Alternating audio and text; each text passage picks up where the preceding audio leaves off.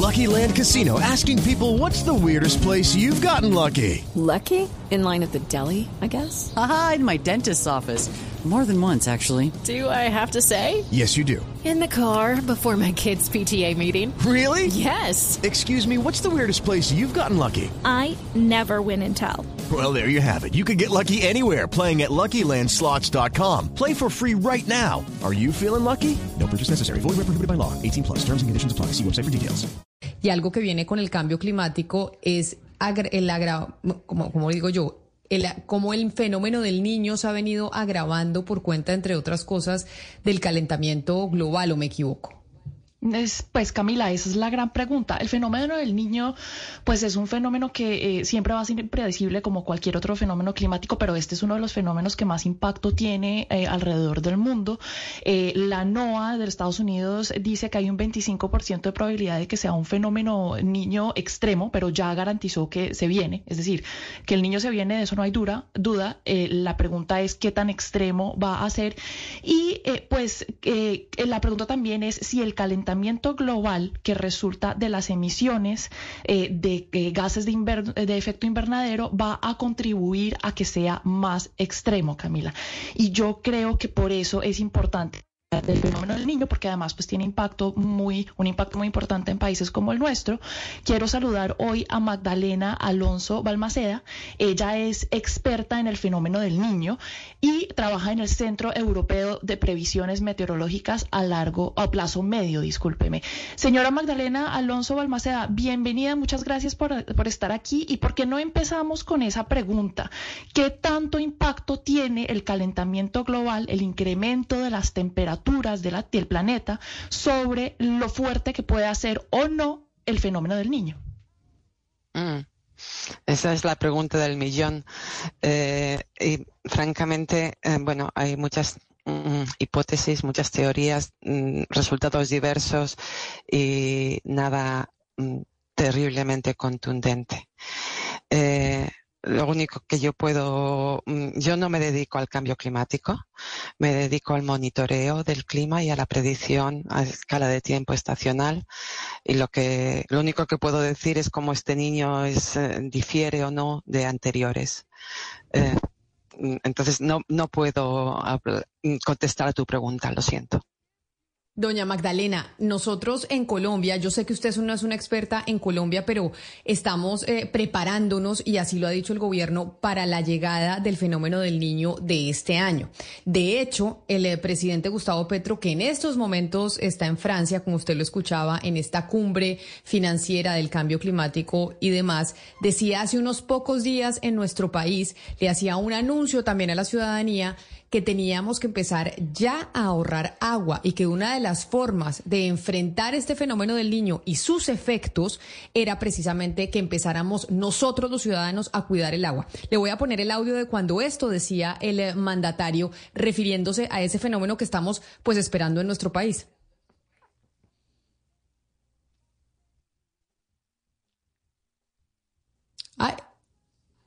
¿Me ayudan con el audio? A Consejo de Ministros aparecía y nos explicaban los datos que arroja los boletines climáticos del mundo. La NOAA se llama ahora, una institución a la que hay que ponerle cuidado. Vamos hacia una sequía intensa. Después del mes de agosto y por tanto de aquí al mes de agosto, sobre todo en el Caribe colombiano, hay que recoger agua hay que hacer juegüeyes, ojalá en la Guajira, con el ejército general. Tenemos dos meses, sobre todo en la Guajira, que es donde más afecta este tipo de circunstancias climáticas extremas. De aquí a agosto tenemos ese tiempo. Yo voy a estar gobernando en La Guajira desde el lunes que viene, toda la semana. Allí espero a toda la cúpula militar y policial para diseñar, ojalá llevemos ya los planes para guardar agua en la Guajira, ojalá en todo el Caribe, ojalá nos acompañe la ciudadanía en ese esfuerzo, porque a partir de agosto hacia adelante tendremos circunstancias cada vez más difíciles. Y esto es lo que decía el mandatario. Por eso yo le quería preguntar si esto que nos menciona el presidente de lo que va a empezar a pasar en agosto obedece esa gran sequía a ese fenómeno del niño que se presenta cada cierto tiempo, sino que en esta oportunidad va a ser mucho más grave. Eh, no sé cómo habrá sido grave en anteriores eh, em, ocasiones, pero sí es cierto que los niños eh, fuertes, como se prevé que este pueda llegar a ser, tiene influencias, creo que sobre Colombia, aunque tampoco soy experta en los impactos regionales. Para eso existen los servicios meteorológicos nacionales. pero sí, las predicciones son mm, de sequía en el Caribe, efectivamente. Pero señora Balmaceda, cuéntenos un poco cómo usted nota que este fenómeno del niño es distinto a los anteriores. ¿Le preocupa más lo que se viene? ¿Qué está viendo? Eh, bueno, lo que nosotros tenemos reconstrucciones de cómo ha sido la evolución del océano y de la atmósfera por los últimos 40 años más o menos, utilizando todas las observaciones que, hay disponibles.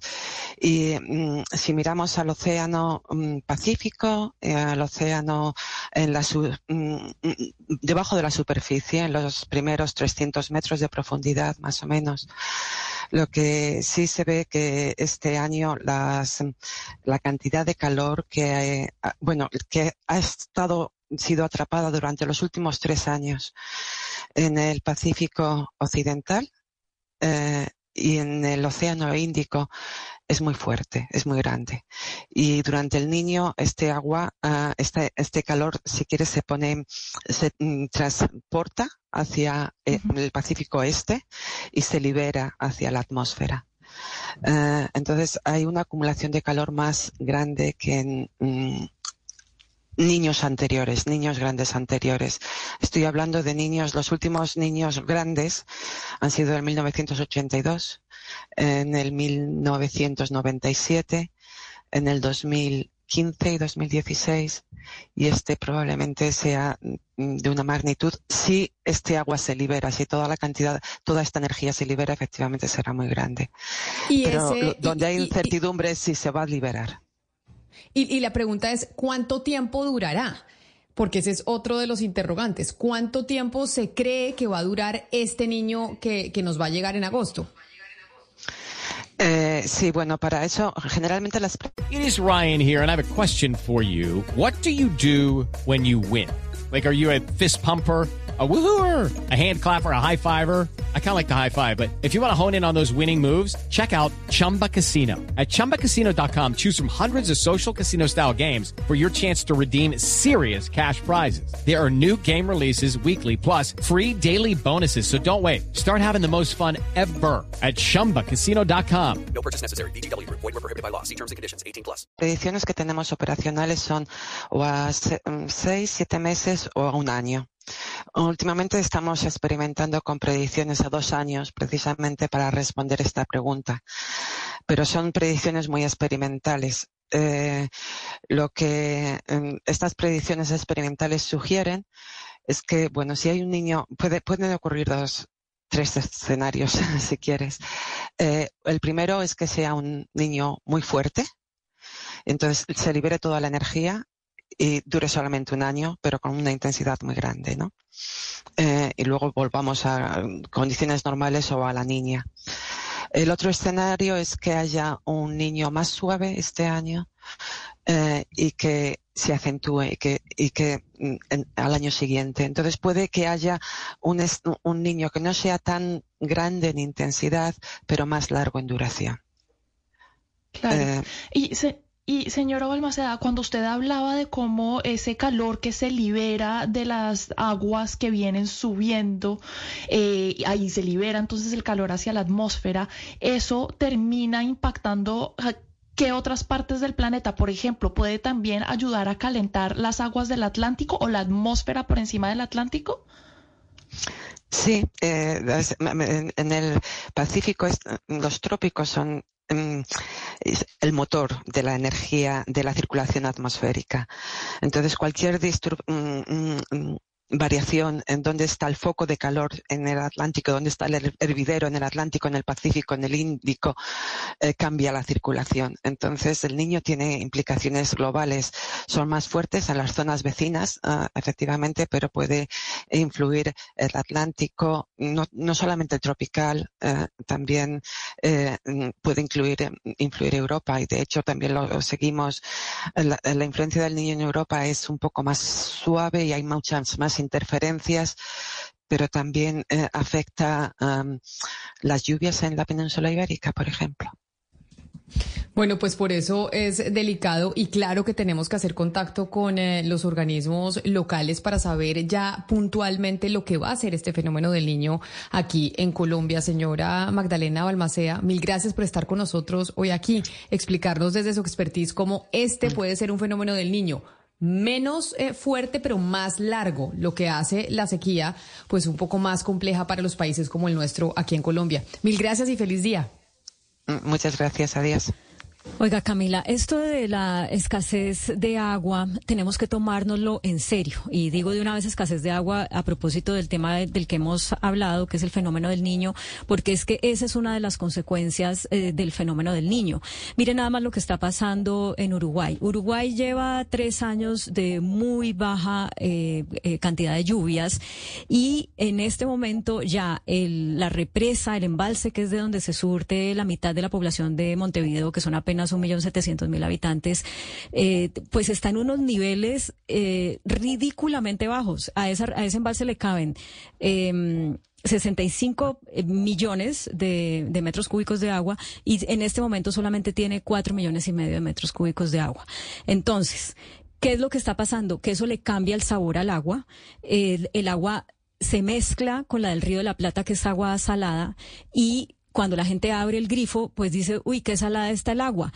A las autoridades ya les tocó subir el nivel permitido de sodio en el agua potable que consumen porque no tienen manera de ofrecer agua potable eh, sin esos niveles de sodio. Ahora, ¿qué pasa? Que la mitad de la población le está tocando comprar agua embotellada porque obviamente las personas que son hipertensas o las embarazadas y otras personas pues no pueden tomar el agua que sale así del grifo. Y cuando se habla de soluciones, pues las soluciones no están a la vuelta de la esquina. Tendrían que construir otro embalse, pero uno dice, y, a propósito también de lo que dijo el presidente Petro, de que no sirve construir embalses para guardar agua si no está cayendo agua suficiente. Entonces aquí tenemos que tomarnos este tema en serio y empezar nosotros como ciudadanos a ahorrar agua, a bañarnos más corto, a no desperdiciar, bueno, un montón, a cambiar un montón de prácticas eh, que realmente nos hacen unos derrochadores de este recurso.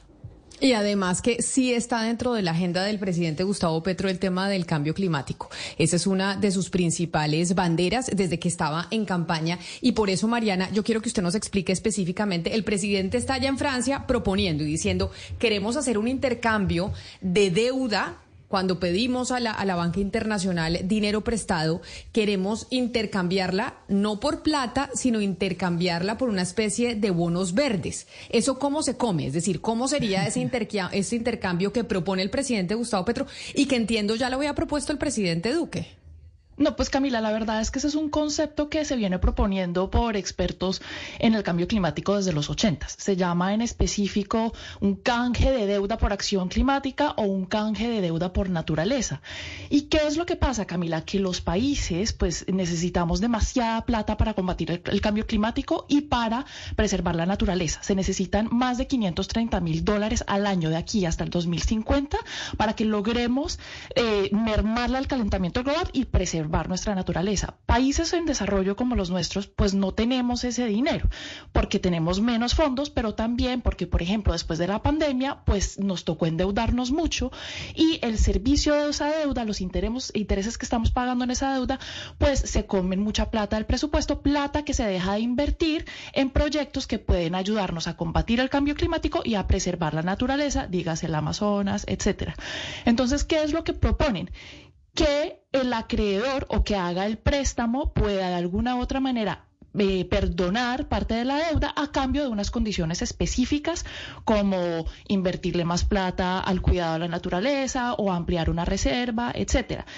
El presidente Petro no me queda muy claro cuál es el mecanismo en específico porque hay diversos, es decir, el que le acabo de explicar es el más básico y funciona muy bien cuando el acreedor es un gobierno y el deudor es otro gobierno, pero resulta que pues muchos acreedores no son gobiernos, sino por ejemplo fondos de pensiones. Entonces, pues a un fondo de pensión no le queda bien perdonar una deuda porque pues tiene que velar por el pensionado el día de mañana.